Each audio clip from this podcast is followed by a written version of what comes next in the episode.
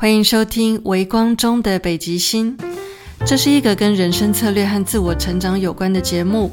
我是微光中的猫 Claire，也欢迎你追踪我的 Instagram，我的账号是 Mui Queen，M U I Q U E E N。我会在 Instagram 的贴文里，每天用潜意识语言帮助你提升内在力量。这集节目的主题是什么是新杠杆时代？从个人企业家的角度来看，又要怎么样设定年度目标和时间管理呢？纵然是在这个各方面都诡谲多变的二零二零年，时间还是过得很快，转眼今年就只剩下不到三个月了。在这集节目推出的时候，已经是十月初，也就是二零二零年的最后一个季度。今年的你过得怎么样呢？有什么心得或体会吗？以及在今年，你为自己做了哪些努力呢？我在过去曾经有十几年业务和组织教育训练的经验，所以我自己在安排年度目标和时间管理的方式，还是保留了一些以前在业务领域的观念和习惯。如果你有听我的 podcast 第十三集，每个人的存在都是一种商业活动，从这个角度来看，你早就开始创业了。那么你应该已经有一点个人企业家的概念，也就是你个人就是一个独立经济体，而且你的确可以用经营一间企业的方式去经营你自己，这会让你看待自己的角度提升到一个更大的格局，也更有可能为自己创造出更好的生活。但是在谈年度目标和时间管理之前，我们要先来聊聊什么是新杠杆时代。先了解这个定义，也许能够帮助你在做后续目标和时间规划的时候，可以更有方向感。在过去提到赚钱和理财，你一定有听过资金杠杆、财务杠杆这样的名词。这个杠杆的意思就是用钱去滚钱。但如果要用这个模式，首先你要先为自己存下所谓的第一桶金，或是你要有能力可以跟银行贷到足够的资金，要不然就是你必须要能够找到可靠的金主。但有没有其他不需要那么多资金的创业方式呢？答案是有的，而且我们刚好就生在一个只要你愿意，人人有机会的时代。我在很多地方都曾经分享过。此时此刻，我们所处的大环境正在从过去的太阳神经丛时代，也就是强权欲望的时代，转换到新轮的时代，也就是灵性力量的时代。这对我们有什么样的影响呢？其实影响非常大。所以你可以看到，二零二零年发生了很大的变化。肺炎疫情席卷全球，大幅度的冲击了全世界的各种产业，这产生了一种自然而然的大规模改革。我们过去熟悉的金融体制将会面临冲击，特别是买空卖空的模式将会被破坏，因为灵性时代会更讲究实际的价值，也就是整个大环境的走向将会让我们更倾向握有实质的资产。还有各行各业的营收遭受冲击，所以造成失业或是减薪人口快速增加。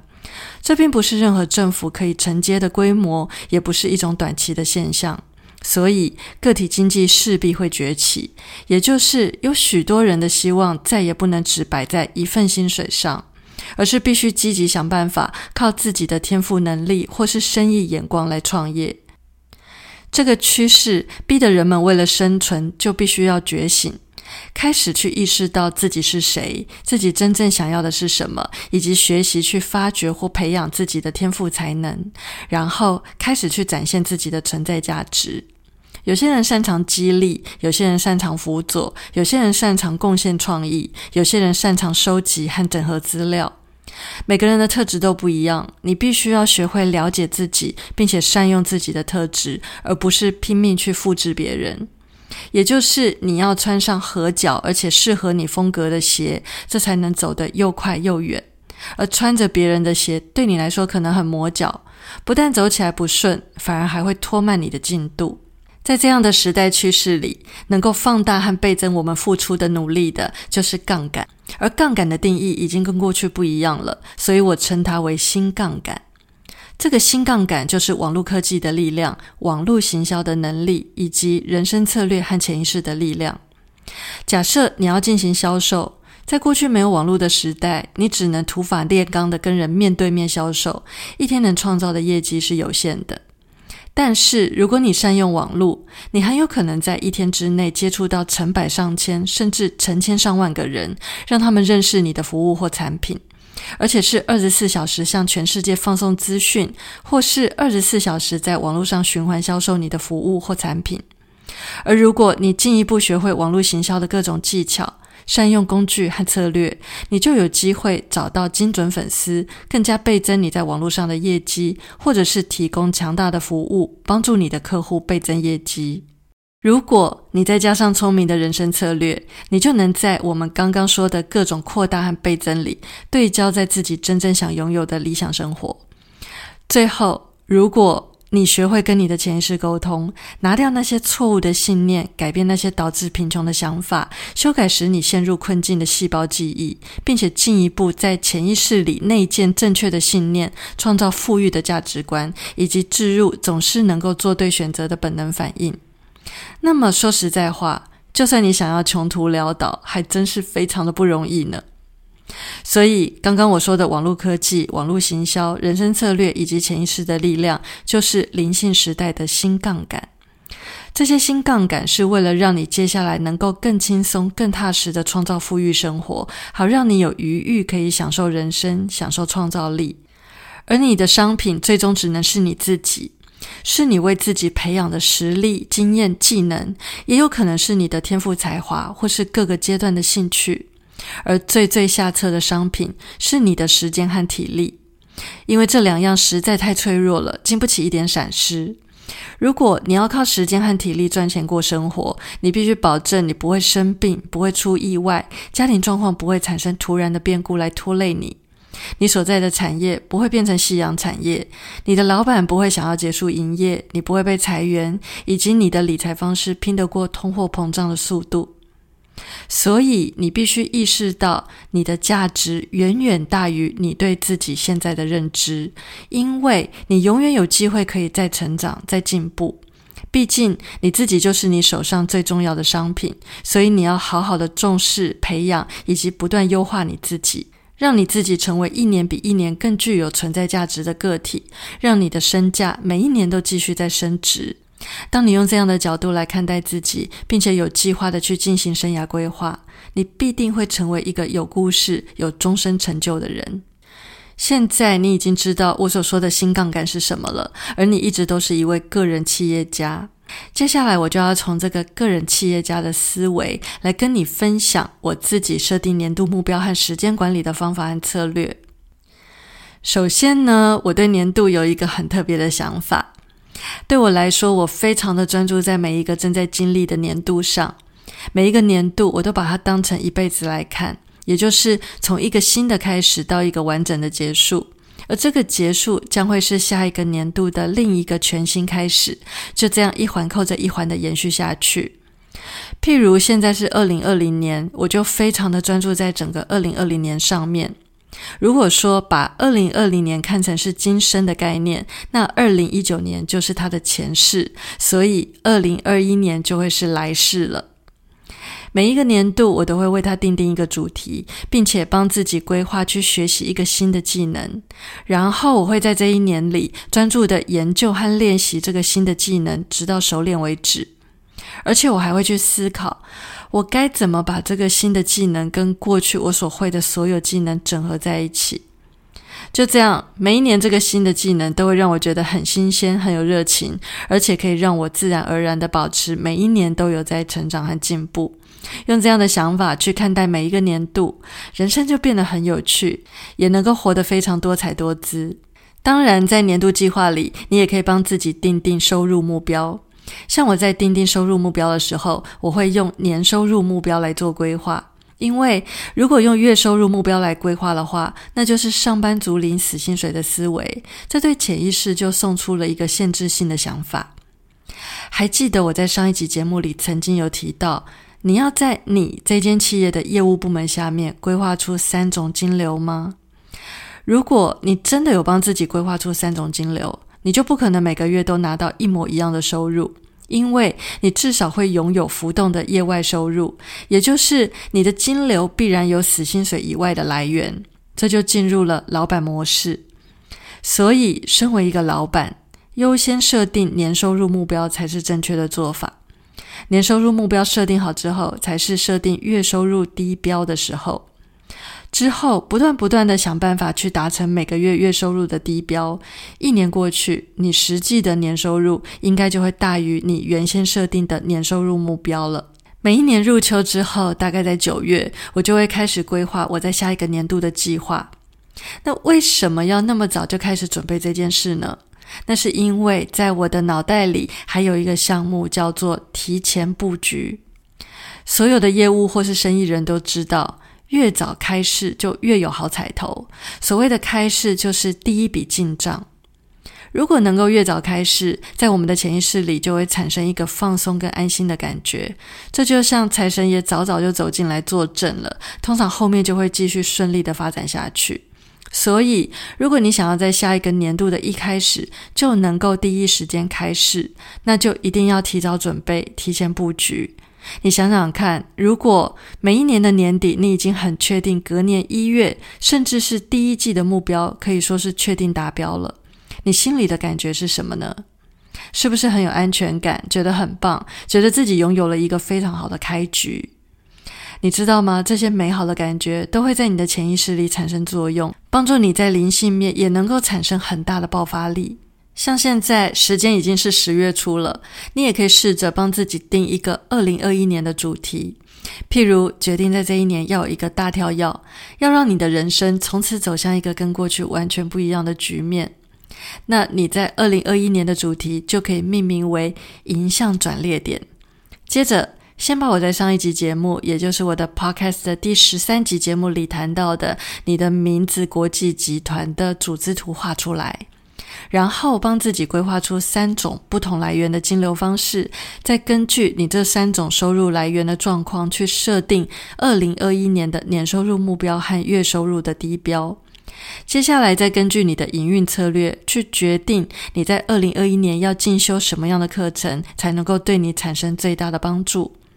譬如说，你最缺的是技术。那你就可以去选择技术类的课程，譬如催眠、精工、烘焙、摄影，这些都是技术类的课程。如果你最缺的是方法，那你就去选择方法类的课程，譬如行销、文案、销售、开店、批货，这些都属于方法类的课程。所以说，你希望三年后你可以成为一个什么样的人呢？拥有什么样的能力，创造出一个什么样的局面？想好了，你就可以反推回来，知道接下来这三年的时间你要做哪些事，并且把这些事情按照优先顺序都变成你的年度目标，并且排进你的年度计划表里。在做好年度目标设定之后，我们要来看看怎么做年度的时间管理。首先，你要把对你来说最重要的事情排到你的行事历里，特别是那些会牵扯到很多人，而且绝对不能变动的事情。譬如以前我在业务领域的时候，常常要出席一些年度的固定会议，我就会优先把这些会议以及出国的时间排进行程表。然后第二顺位，我会先排好我自己的休假时间。通常至少每半年，我就会帮自己休一段足够长时间的长假，确保自己可以好好休息。这个长假有可能是两到三个星期左右，我都会利用长假时间出国去度假。不过，今年甚至是未来两三年，可能都要乖乖待在国内比较安全了。在每个月或每一季，我还会按照自己的身体状况和工作计划去安排适当的休假时间。那为什么我会把休假的优先顺序排在那么前面呢？那是因为永远都要先照顾好自己，这样才能保持身心灵的平衡。而且先把自己的毛刷顺了，那么不管是在生活上、家庭上，或是工作上，才能够用最好的自己去应付所有的一切。接着第三顺位是安排好自己要进修的课程，提早跟选好的老师或机构确认开课时间，然后把时间保留下来，确保自己可以按照计划去进修。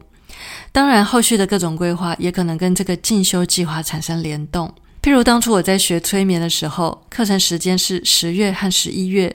我就在结业之后密集实习，然后在十二月底申请了美国 NGH 催眠疗愈师的证书。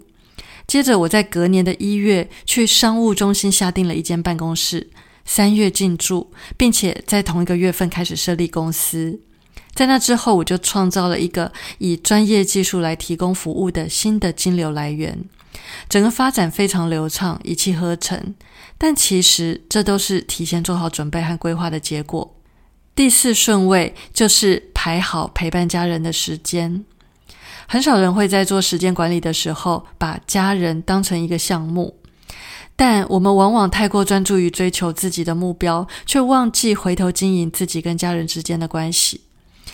以前我工作很忙的时候，很怕接到家里的电话，因为那通电话一接起来就很难挂掉。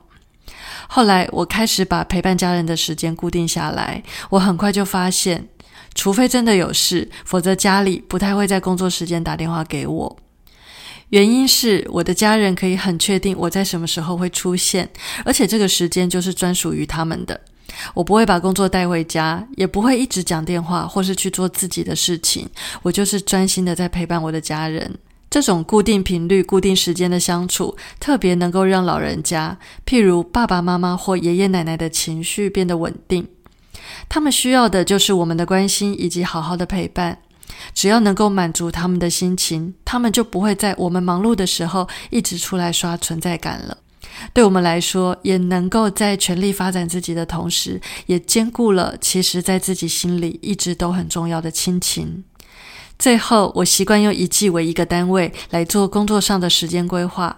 每三个月就会产生一个成果和一个段落，然后检讨改良之后，在下一季会有一个新的展开。在这里，我也有一个比较特别的习惯，就是对我来说，在工作的安排上，每一年的第一个月份其实是三月，因为通常一月大家才刚过完圣诞节和跨年，紧接着又都在准备过农历年，所以心思比较浮动。然后二月通常有年假，而且二月的天数比较短，过完年二月也没剩几天了。所以我会把三月当成是新的年度用来热身的一个月份，毕竟三月还会有二二八连假以及清明节连假和扫墓嘛，所以三月也并不是一个正式发动的好的月份。但如果想要在大家都比较收心了，生活和工作也回到轨道上的四月开始发动一些计划，那就一定要在三月就开始热身，否则如果等到四月才热身，那整个计划就会被推迟到五月才开始上轨道。所以说，我通常会利用每一年的一月和二月去做一些台面下的准备和前置作业。我也会利用这两个月份，好好去上一些线上课程，还有看一些对我下一个年度来说比较重要也特别有帮助的书。总之，一月和二月我都在沉潜，都在好好的准备自己。这样，我在三月开始热身的时候，就已经是各方面都准备好的状态了。在今天这一集节目里，我跟你分享了什么是新杠杆时代，以及你要用什么样的角度去看待新杠杆时代的自己，还有后续怎么样用个人企业家的角度去规划和经营自己，以及怎么样定定年度目标和年度时间管理。建议你可以回头去参考我的第十三集节目。每个人的存在都是一种商业活动，从这个角度来看，你早就开始创业了。因为第十三和第十四这两集节目具有非常紧密的联动关系，一起收听会对你产生最大的帮助。最后，让我问你一个问题：你准备好进入新杠杆时代了吗？你会怎么样去规划你的下一个年度目标和时间呢？欢迎你把这题的答案在 Apple Podcast 上留言给我，或者你也可以到 Instagram 私讯跟我分享，我会很开心能够有机会认识你。我的 Instagram 账号是 MuiQueen M U I Q U E E N，期待在 Instagram 可以见到你。另外，在我的网站上有一组线上课程，《如何为你的人生重新定向》，正在开放免费索取，网址是 clairesiao.com，C L A I R E H S I A O 点 C O M。这个课程一共有三堂，随时注册，随时开始，无限回放。适合感到迷惘、正在寻找方向，或是想要重新再出发的人，欢迎你加入这门课程。也欢迎你把这个资讯分享给你身边有需要的朋友，帮助他们也能重新定位人生方向。嘿，谢谢你收听到最后。如果你喜欢微光中的北极星，请帮我按个订阅，并且在 Apple Podcast 上给我五星评价，好让更多人可以知道这个节目。感谢你的收听，我们下一集节目见。